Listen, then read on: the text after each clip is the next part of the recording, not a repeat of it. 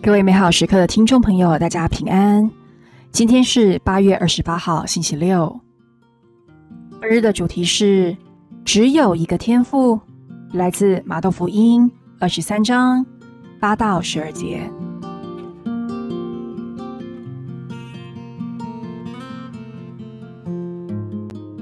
那时，耶稣对民众和他的门徒讲论说：“你们不要被称为蜡笔。”因为你们的师傅只有一位，你们众人都是兄弟，也不要在地上称人为你们的父，因为你们的父只有一位，就是天上的父。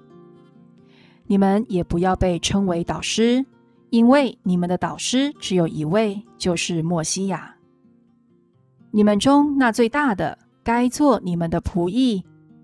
凡高举自己的，必被贬义。凡贬义自己的，必被高举。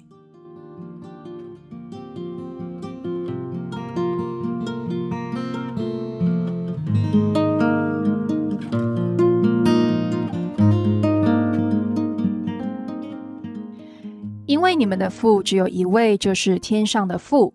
耶稣召唤我们来跟随他，不只是为他做事，而更是分享他的家人和他家里的一切。我们只能感恩，而因为感恩，学习信赖，依靠耶稣启示给我们的天赋。耶稣的父亲和我们想象的很不一样哦。马窦福音所凸显的一个天赋的样貌，是一位隐藏的天赋。你的父在暗中看见，必要报答你。耶稣的天赋也很渴望给人好的礼物。你们纵然不善。尚且知道把好的东西给你们的儿女，何况你们在天之父，岂不更将好的赏赐赐予求他的人呢？话说回来，那我们要跟谁讨爱呢？我们要求谁来满足我们呢？耶稣毫不犹豫的指向他天上的父，只有他能满足我们的一切。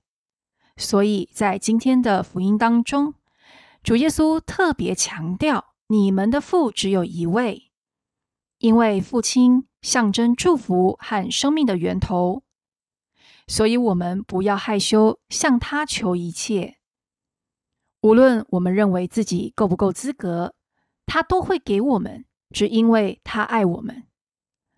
那既然天父才是最大、最有能力、最厉害的。我们当然也能够指望他，跟仰望他，而不是仰慕人。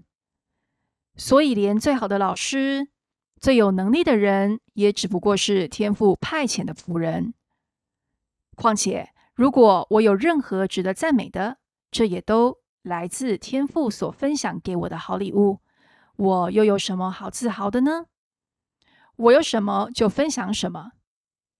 愿我们天上的父。受光荣，求主耶稣时时刻刻把他天上的父介绍给我们，不要让我们在错误理解和各种阻碍中把天赋隐藏起来。现在我们默想，天赋像圣诞老公公一样，迫不及待的想把好东西赐给我们。